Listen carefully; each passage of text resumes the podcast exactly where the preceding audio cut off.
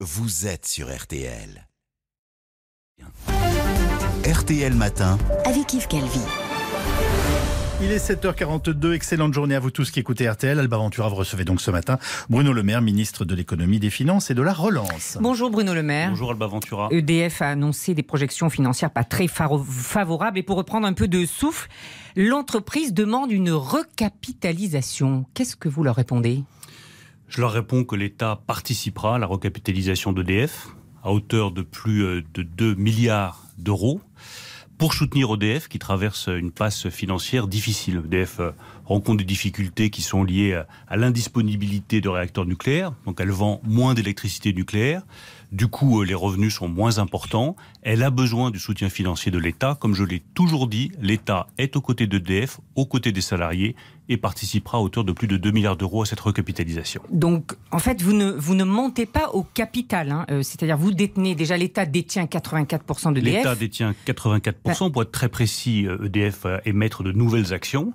Et l'État qui détient 83,9% d'EDF, pour être tout à fait précis, va participer à hauteur de ces près de 84% à cette recapitalisation. Précisément, parce que vous dites plus de 2 milliards, on peut savoir précisément 2,1 milliards environ, ça dépendra du cours de l'action, mais je Et crois que c'est le signe très fort euh, du soutien que l'État veut apporter à EDF. Le président de la République a annoncé il y a une semaine à Belfort que EDF allait devoir construire six nouveaux réacteurs nucléaires et des études pour huit nouveaux réacteurs nucléaires. Donc il faut aider EDF Et à traverser cette financière pas une difficile et financer. nationalisation, euh, Bruno Le Maire, parce que Ah non, ça n'a ai- rien à voir. Ce La nationalisation, c'est la structure de l'entreprise, ça n'a rien à voir avec une nationalisation. C'est simplement, pour être très concret, de l'argent frais qu'on apporte à EDF pour qu'ils puissent traverser cette passe financière euh, difficile. C'est aussi un message qui est lancé aux investisseurs privés pour leur dire vous pouvez ça, continuer à financer EDF et à investir dans EDF parce que EDF a le soutien de l'État. Et c'est enfin un troisième message, l'avenir d'EDF est devant EDF avec ses perspectives sur le nucléaire, avec les perspectives sur les énergies renouvelables. Donc nous voulons qu'EDF reste ce grand service public, ce grand électricien français auquel nous croyons. Voilà, je me disais, c'est surtout pour rassurer les marchés, parce que nous, ça va rien changer sur notre facture. Ça va rien changer sur votre facture, puisque nous avons garanti que votre facture d'électricité n'augmenterait pas de plus de 4% en 2022. Mais pour les marchés, pour les investisseurs, c'est un signal fort. Vous pouvez avoir confiance dans EDF. Euh, Quand même une question pour les, les clients, les consommateurs. Jusqu'à quand vous pouvez garantir que les, cri- les prix n'explosent pas au-delà de ces 4% au moins pour toute l'année 2022. Je, je rappelle juste pour que chacun comprenne que quand on voit en Italie, en Espagne ce qui se passe, euh, les factures d'électricité augmentent pour les ménages, pour les entreprises de 50, 60, 70, 100%. Nous, c'est 4%. Donc nous avons mis en place une protection des consommateurs et des entreprises qui est particulièrement efficace et que je juge indispensable pour des, raisons de justice et pour des raisons aussi de compétitivité économique. Ça durera au moins jusqu'en 2022 et, et moi je n'exclus rien pour 2023. Parce que si les prix de l'énergie commencent, euh, continuent à augmenter, si on continue à avoir des prix d'électricité qui euh, explosent, eh bien il faudra continuer à protéger les ménages Oui. et à protéger les entreprises. C'est un- On se dit, si vous recapitalisez, est-ce que vous allez mieux maîtriser les tarifs? Mais nous continuerons à maîtriser les tarifs. L'un des éléments clés euh, du pacte énergétique français, c'est avoir de l'énergie décarbonée par le nucléaire ou par les énergies renouvelables à un coût le plus réduit possible. Alors je sais bien que ça plaît pas à certains, euh, ça dérange parfois la Commission européenne, mais ça fait partie de notre pacte énergétique. Nous garantissons aux ménages, aux entreprises, aux grandes entreprises industrielles un tarif de l'électricité à un prix très bas. Et c'est aussi pour cela, Alba Ventura, que je me bats pour la réforme du marché européen de l'énergie, parce que je ne peux pas accepter de demander aux Français, on va investir dans des énergies décarbonées avec les champs éoliens offshore, avec euh, les euh, nouveaux réacteurs nucléaires, mais vous allez payer une deuxième fois l'alignement du prix de l'électricité sur le prix du gaz quand on ouvre des centrales à gaz dans l'est de l'Europe. Ça, Ça, c'est vous étiez absolument déjà venu nous inacceptable. dire que vous alliez demander Ah, mais je continuerai le euh, combat à la Commission bout. de décorréler le prix du gaz Oui, du prix de l'électricité. Exactement, Et Vous n'y arrivez raison. pas. Le combat est difficile, mais il y a d'abord une raison économique, garantir un prix bas qui correspond aux investissements que nous avons faits. Puis il y a aussi une raison environnementale. Enfin, comment est-ce qu'on peut dire qu'on lutte contre le changement climatique quand le prix de l'électricité décarbonée est aligné sur le prix des énergies fossiles?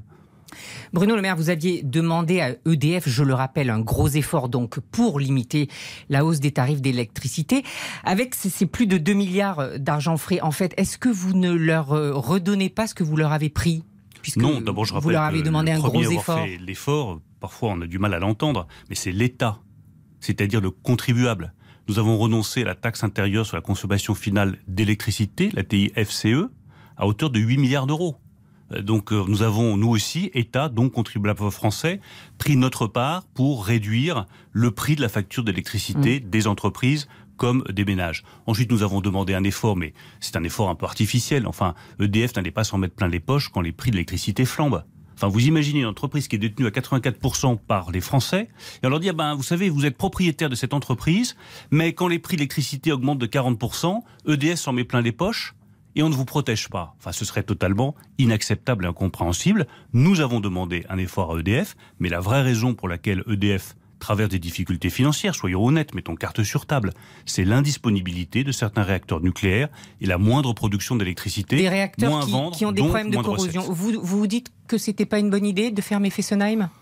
Non, je ne dis pas que c'était euh, pas une bonne idée. Je dis que c'est difficile pour Fessenheim. Je le sais très bien pour les habitants de Fessenheim. Euh, je rencontrerai le maire de Fessenheim dans les jours qui viennent pour m'assurer que l'accompagnement de la ville de Fessenheim, de la communauté de Fessenheim se fait dans de bonnes euh, conditions. Maintenant, nous écrivons une nouvelle page de l'histoire nucléaire française. Je pense que le choix du président de la République est un excellent choix. Bruno Le Maire, il y a une autre entreprise qui publie ses résultats, c'est Air France, toujours secouée par la crise. La compagnie a annoncé hier euh, euh, une nouvelle recapitalisation, elle aussi, 4 milliards. Vous allez monter au capital là aussi? Nous attendons la décision d'Air France. Vous savez, j'ai dit il y a quelques semaines que je serais toujours et que l'État serait toujours aux côtés d'EDF.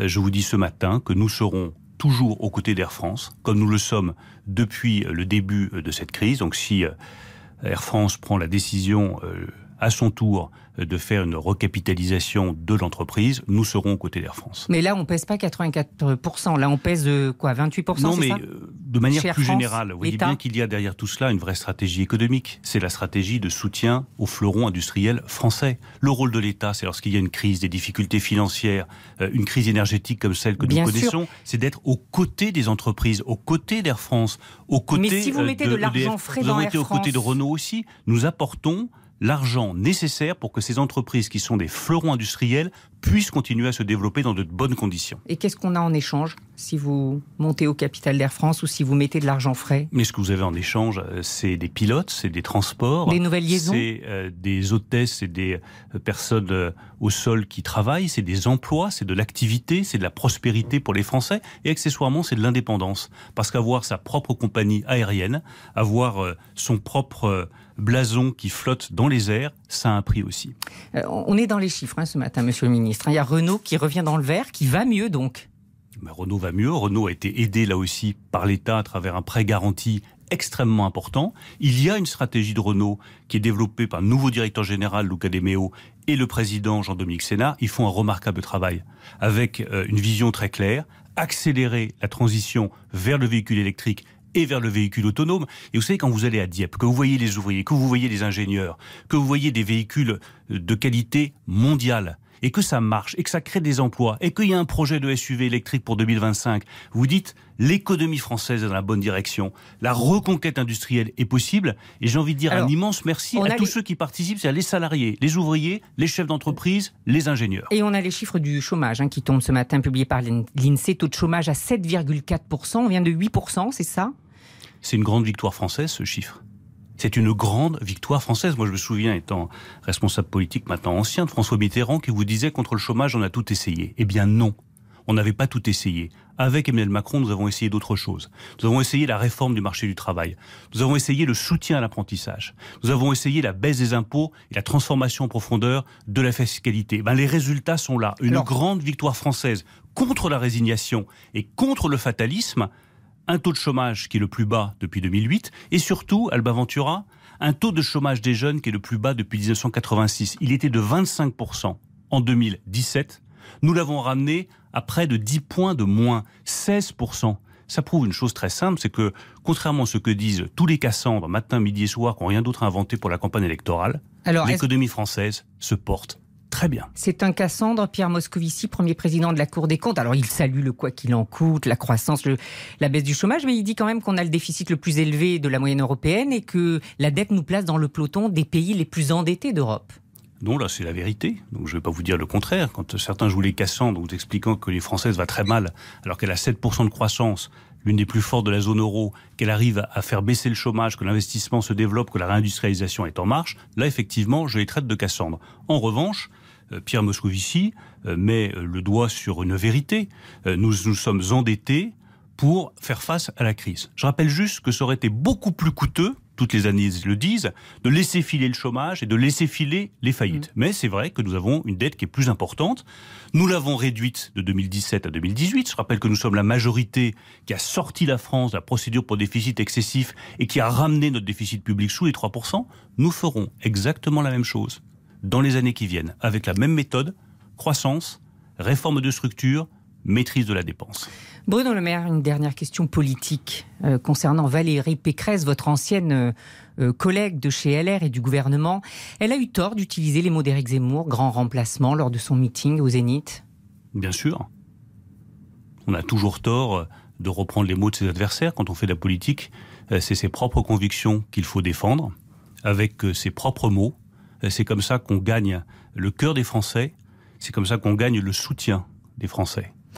Euh, ça, vous expliquez que cette campagne patine de quelle manière? Je suis pas là pour juger les campagnes des uns et des autres. Ce que je sais, c'est qu'en regardant les chiffres du chômage euh, ce matin, euh, en voyant la situation de notre industrie qui se redresse, en voyant tout ce qui est possible pour le pays, on devrait penser un peu moins au passé et un peu plus à l'avenir. Et finalement, ce choix de la présidentielle de 2022, c'est à peu près ça. Est-ce qu'on veut rembobiner le film pour revenir dans les années 60 dans un passé fantasmé Ou est-ce qu'on veut construire ensemble un avenir français? Mmh. Ben, nous, depuis cinq ans, on essaie de construire un avenir français plus prospère, avec plus d'emplois, avec plus de justice, avec plus de solidarité. J'espère bien que les Français nous donneront cette possibilité. Quand il aura décidé d'entrer en campagne, qu'est-ce qu'il doit incarner? L'avenir. Merci beaucoup Bruno Le Maire. Merci Alba Ventura. Merci à vous deux. L'intégralité de cet entretien est à retrouver comme chaque jour sur l'application RTL.fr. Vous restez avec nous Bruno Le Maire. Vous êtes dans le